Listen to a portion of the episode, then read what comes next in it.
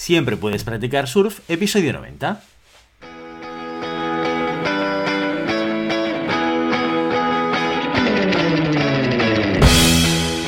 Bienvenido y bienvenida a Siempre puedes practicar surf, el podcast diario sobre recursos humanos.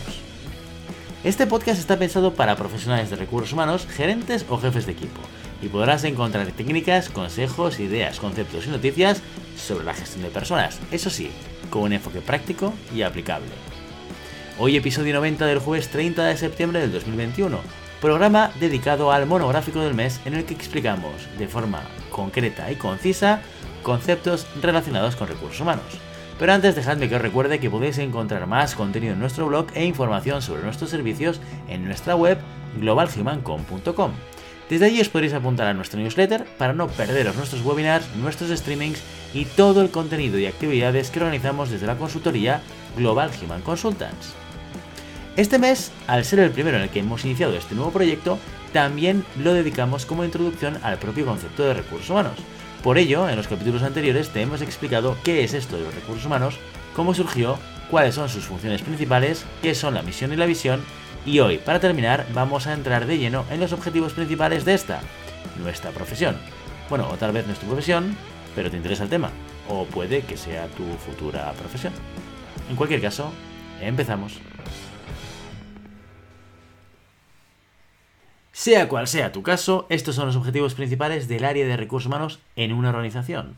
Punto número uno, alinear los objetivos de los empleados con los objetivos de la empresa.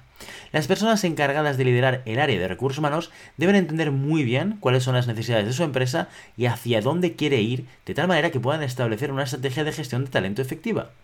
Como comentamos en los programas anteriores, estas necesidades están marcadas por la misión, y la visión de la organización, y son determinadas por los CEOs o directores generales de las empresas. Dicho esto, será Recursos Humanos quien se encargue de poner en ejecución y cumplimiento estas estrategias. Todas aquellas que tengan que ver con las personas, claro.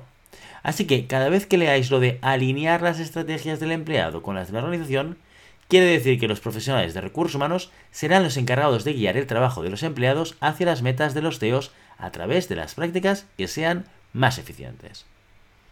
Punto número 2. Mejorar la experiencia del empleado. Tal y como ya comentamos, una de las principales funciones de recursos humanos es la de reclutamiento y selección de personal, pero ahí no se queda la cosa.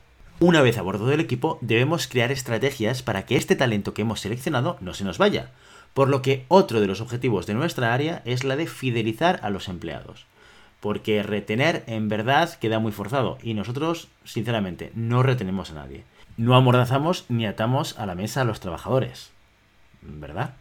Bien, lo que hacemos es establecer metodologías de trabajo y estrategias que impulsen el bienestar y la satisfacción de los empleados para que digan, ay, qué bien que estoy aquí, la verdad es que no podría estar mejor en ningún otro sitio. Es decir, trabajamos para procurar que la experiencia del empleado sea lo más satisfactoria posible. Tercer objetivo, impulsar el compromiso y la motivación. Otro de los objetivos clave de recursos humanos es el de crear estrategias que fomenten la motivación de los colaboradores y su compromiso con la organización. No solo las personas tienen que estar a gusto en el trabajo, sino que también es importante que den lo mejor de sí mismas, sabiendo que todos somos humanos y que podemos tener pues también días malos. Y si es posible, convertirlos también en embajadores de nuestra marca. Con ello lo que conseguimos es niveles de capacitación y aptitud más elevados, lo que supone un beneficio tanto para la persona como para la empresa. ¿Cómo llevar a cabo este objetivo? Pues bien, formando los líderes para que aprendan a conducir a sus equipos de la manera más eficaz posible.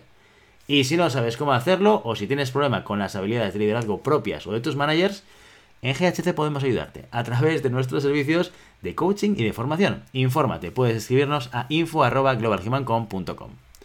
Cuarto objetivo del Departamento de Recursos Humanos, facilitar la transformación. La pandemia del coronavirus nos ha traído una lección muy importante aquellas empresas sin un departamento de recursos humanos ágil y flexible, que sea capaz no solo de, adaptarse a los cambios, sino de facilitar los cambios a los demás, están destinadas a desaparecer. Dado que esta área es el nexo entre la organización y las personas, también debe ser la responsable de facilitar la transformación de los procesos, a través de la capacitación de los empleados, recordemos, una de las funciones principales, y la dotación de todos los medios necesarios para que esta transformación se haga de la forma más fácil y accesible posible. Y hasta aquí el monográfico del mes y la introducción a los recursos humanos. Para octubre te tenemos preparado otro desglose de conceptos de una temática que creemos que te va a resultar muy interesante.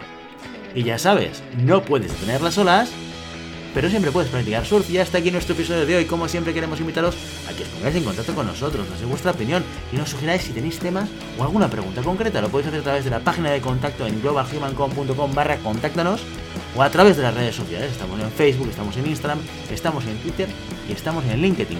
Y si el contenido de este podcast te gusta, no te olvides de suscribirte, darnos 5 estrellas en iTunes y me gusta tanto en ebooks como en Spotify. Igualmente recuerda que puedes encontrar más contenidos, noticias y recursos en nuestra web globalhumancon.com. Muchas gracias por todo, por tu tiempo, por tu atención y por tu interés en estos temas sobre gestión de personas. Nos escuchamos mañana viernes en el programa sobre preguntas y respuestas. Hasta entonces, feliz día.